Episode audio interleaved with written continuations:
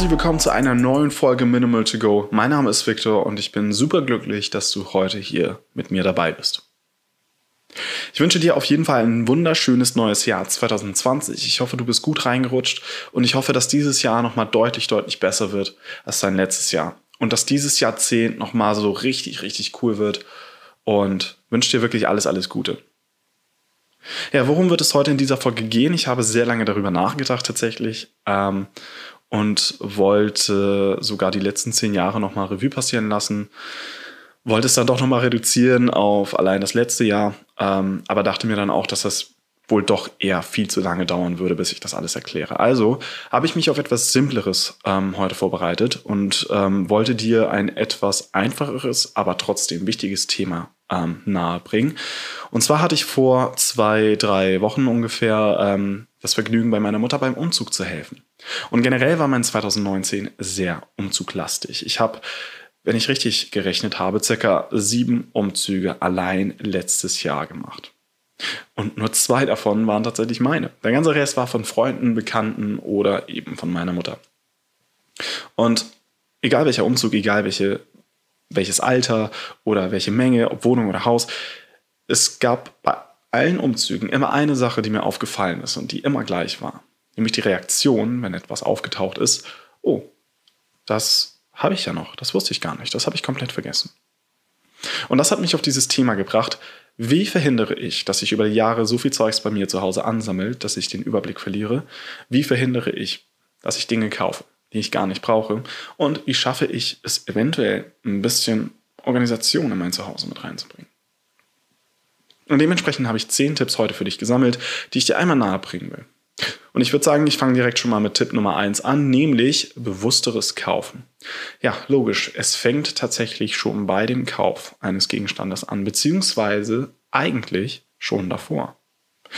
Geh mit mir mal kurz auf eine kleine Gedankenreise und zwar stell dir vor, dass du in deinem Dorf, in deiner Stadt oder in deiner Ortschaft gerade durch diese Einkaufsstraße läufst.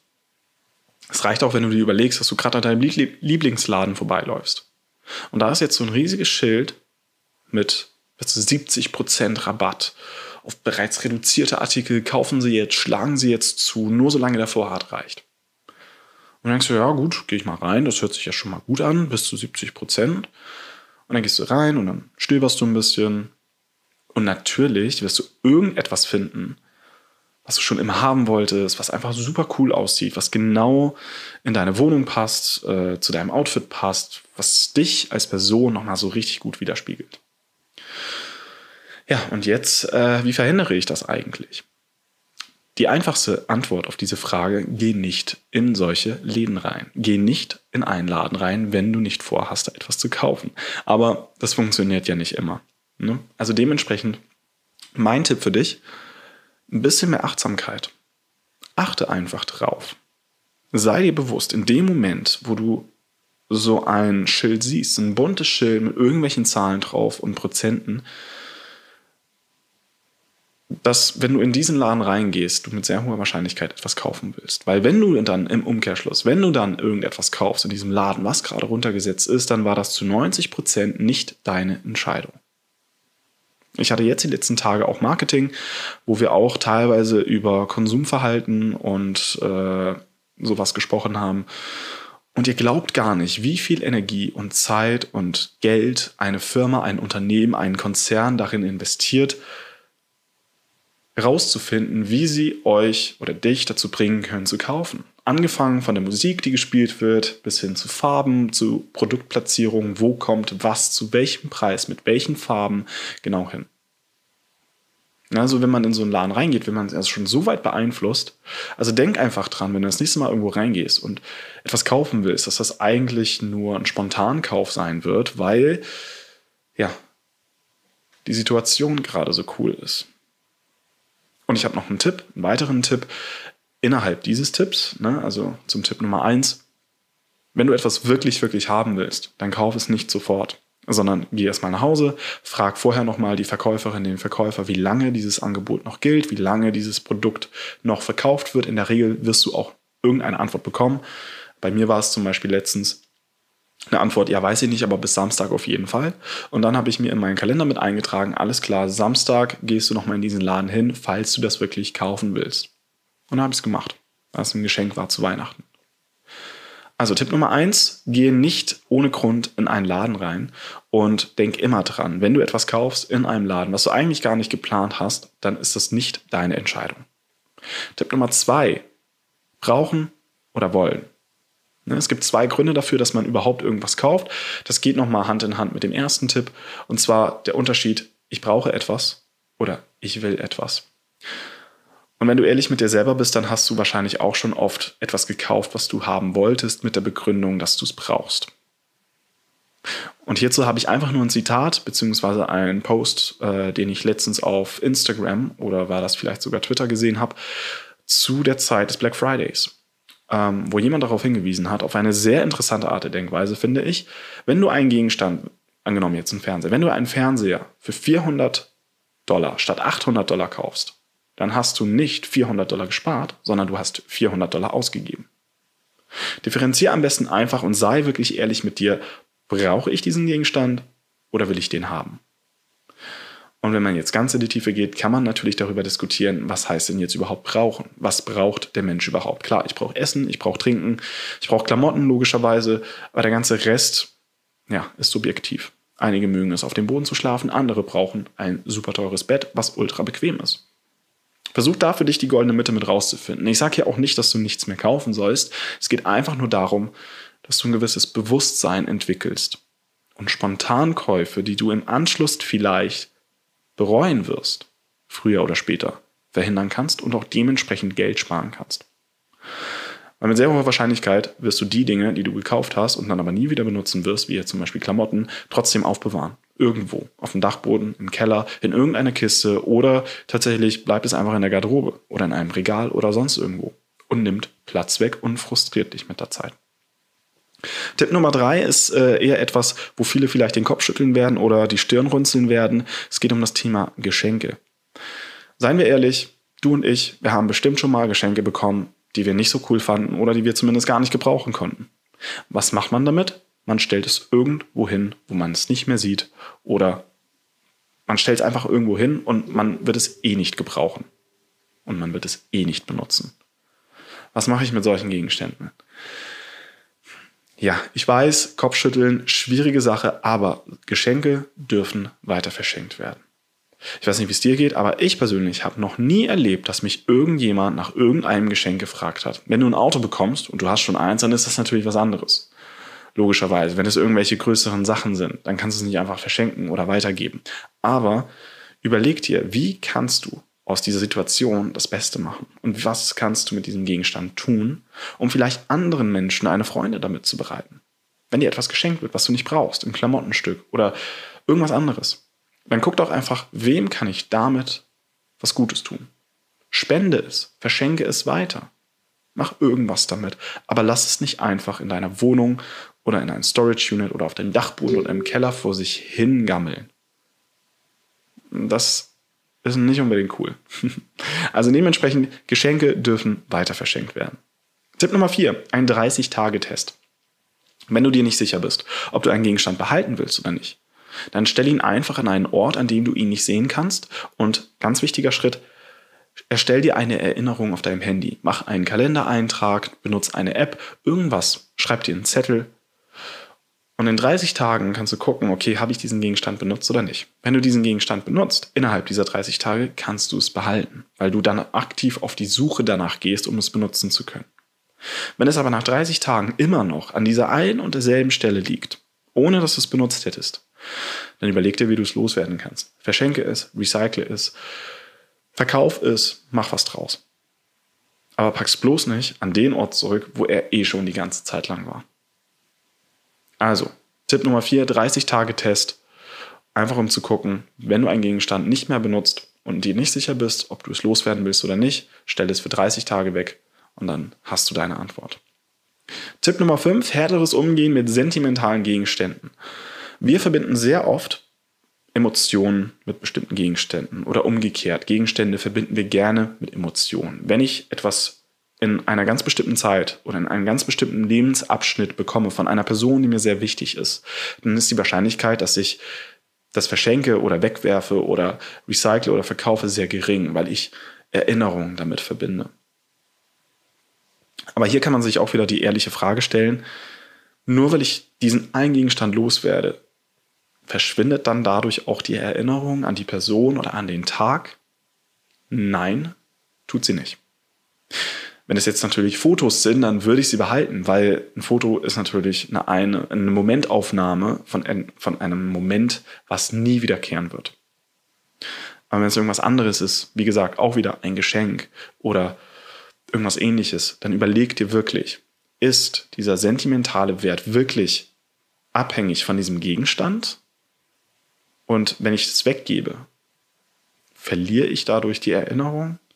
Und fühle ich mich dadurch irgendwie schlecht. Hier kannst du auch zum Beispiel wieder mein Tipp 4 mit anwenden, mach einen 30-Tage-Test. Wenn du ihn wegstellst und es nicht mehr siehst und nach 30 Tagen ein schlechtes Gewissen hast, dann kannst du es behalten. Aber wenn du es nicht mehr brauchst und du diese Erinnerung trotzdem hast und hegst und pflegst, dann kannst du auch diesen Geschenk, äh, dieses Geschenk oder diesen Gegenstand verschenken oder loswerden. Also Tipp Nummer 5, härteres Umgehen mit sentimentalen Gegenständen. Tipp Nummer 6, Organisation bei Umzug. Und dazu habe ich einen sehr einfachen Tipp für euch, beziehungsweise für dich. Ähm, wenn du dir jetzt äh, irgendwelche größeren äh, Inneneinrichtungshäuser anguckst, ne, also jetzt, ich will keine Marken nennen, weil ich nicht weiß, ob ich das darf, aber dieses große schwedische Unternehmen. Geh einfach auf deren Webseite und guck doch einfach mal, wie sie ihre Gegenstände kategorisieren, wie sie diese Gegenstände sortieren und organisieren. Also nach welchen Kriterien? Und genau nach diesem Prinzip kannst du beim nächsten Umzug deine Kartons beschriften. Weil, seien wir ehrlich, du machst das wahrscheinlich auch so. Ich mache das in der Regel auch so, dass ich normalerweise einfach nur irgendwie Wohnzimmer auf die Kiste draufschreibe oder Küche oder Porzellan oder Bücher und weiter geht's dann nicht. Und dann sind wir super gestresst, weil wir nicht wissen, wo in welche Kiste ich welchen Gegenstand mit reinpacken soll. Und dann machen wir es auf, wenn wir ankommen und denken uns, boah, also dementsprechend bisschen Organisation beim Umzug, aber dieser Tipp ist auch hilfreich, wenn du zu Hause Gegenstände irgendwie sortieren oder organisieren willst. Geh einfach nach dem Prinzip von Unternehmen und deren Webseitenkategorisierung. Tipp Nummer 7. Reduziere die Fläche, auf der du Dinge sammeln kannst. Falls du dich an eine Folge erinnerst, in der ich auch schon kurz über Platz und Zeit und über die Menge gesprochen habe, dann wirst du dich daran erinnern, dass ich ja gesagt habe, wenn uns eine bestimmte Zeit oder ein bestimmter Raum gegeben wird, dann nutzen wir diesen auch aus. Als Student zum Beispiel, wenn du eine zwei Wochen Hausarbeit bekommst, also eine Deadline von zwei Wochen für eine Hausarbeit bekommst, dann wirst du in der Regel auch zwei Wochen dafür brauchen. Wenn du aus einer Zweizimmerwohnung in eine Dreizimmerwohnung umziehst, dann wirst du dieses dritte Zimmer wahrscheinlich auch irgendwie füllen. Du wirst es sehr wahrscheinlich nicht leer lassen. Und genau das Gleiche gilt dann dementsprechend auch für die Wohnung. Ich habe bei mir zum Beispiel nur zwei Bücherregale. Ich könnte auch ein drittes füllen und ein viertes, aber ich brauche es nicht. Ich kaufe mir die nicht, weil ich ganz genau weiß, wenn ich die jetzt noch hier hinstelle, dann werde ich da irgendwelche Sachen mit reinstellen, nur damit die nicht leer sind. Und wenn du zu viel hast, na, das ist auch ein Tipp, den ich dir geben kann, wenn du das Gefühl hast, ich brauche das und ich brauche den Schrank und ich brauche die Kiste und ich brauche das, um alles irgendwie unterzubringen, dann stell dir vielleicht einfach mal die Frage, brauchst du überhaupt all diese Gegenstände, die du irgendwie unterbringen musst? Also Tipp Nummer 7, reduziere die Fläche, auf der du Dinge sammeln kannst. Tipp Nummer 8, digitales Decluttering. Denn oft sammeln sich Gegenstände oder nicht Gegenstände, aber Müll sammelt sich auch gerne mal auf dem Handy in Form von Apps, in Form von Fotos, die man nicht mehr braucht, die einem irgendwann mal geschickt wurden, die man nie wieder anguckt.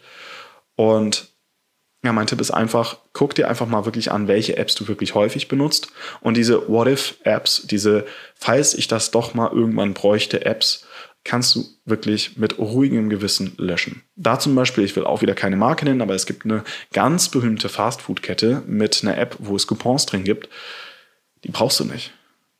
Ganz ehrlich, die kannst du dir vor Ort direkt mit runterladen. Wahrscheinlich bist du dann schon registriert, das heißt, du musst dich nur anmelden und danach kannst du es auch direkt wieder löschen, falls du es mal braucht, bräuchtest. Ja, und die WLAN-Abdeckung heutzutage ist auch echt gut. Ne? Also vor allem im Gastronomiebereich ist es schon echt selten, dass ein Lokal kein WLAN hat. Also dementsprechend kannst du dich damit auch ruhig verbinden. Also digitales Decluttering. Versuch wirklich dein Handy auch zu bereinigen, weil das ist auch nochmal ein Stressfaktor. Falls da irgendwelche Apps ähm, auf der Startseite liegen, die du gar nicht mehr brauchst, weil sonst musst du super lange scrollen, bis du dann irgendwie doch das findest, was du gerade suchst. Tipp Nummer 9. Dinge, die du zu selten benutzt, kannst du auch ausleihen. Und das ist so eine Sache. Ähm, passt nicht für jeden, weil nicht jeder mag es, bestimmte Gegenstände von anderen mit auszuleihen. Aber wenn du kein Problem damit hast, dann mach es. Zum Beispiel, ich habe keinen Drucker. Wenn ich irgendwas ausdrucken möchte, dann frage ich Freunde von mir, ey, kann ich bei dir kurz was ausdrucken? Und in der Regel ist die Antwort, ja klar, mach ruhig. Was bringt das für Vorteile mit sich? Ganz einfach, du nimmst sogar Kontakt mit Menschen auf und kannst dich auch revanchieren. Du kannst auch sagen, okay, alles klar, wenn ich das bei dir machen kann oder wenn ich das von dir ausleihen, ausleihen kann, dann lade ich dich auf einen Kaffee ein, auf ein Essen, ähm, auf ein Bierchen, irgendwas.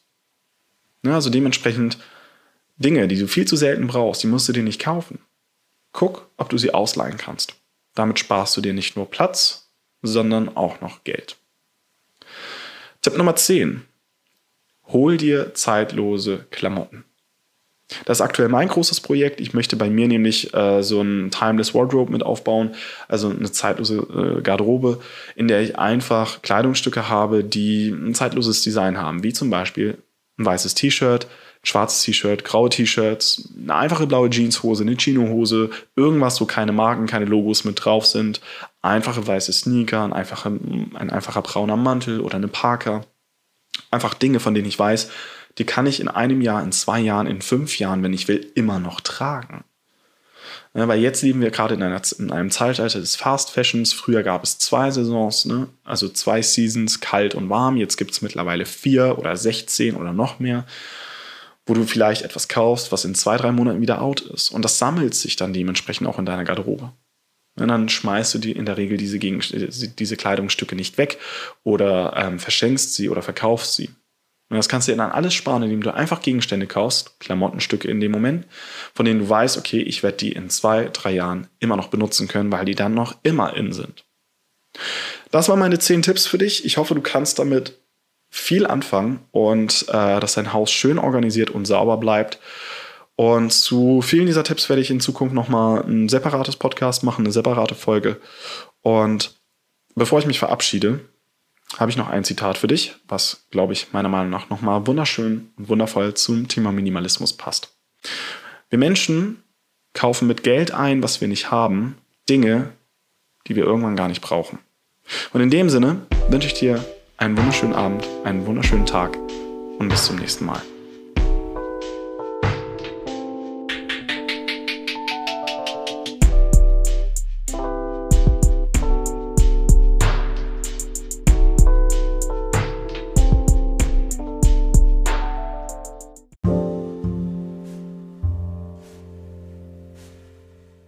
Ich hoffe, dir hat diese Episode gefallen. Wenn ja, dann hinterlasse doch eine Bewertung auf iTunes oder schreib mir eine E-Mail an minimaltogo.podcast.gmail.com. Wenn du sehen willst, was bei mir privat abgeht, dann kannst du mir auch auf Instagram unter simply-victor folgen. Ich freue mich sehr, dass du zugehört hast und bis zum nächsten Mal.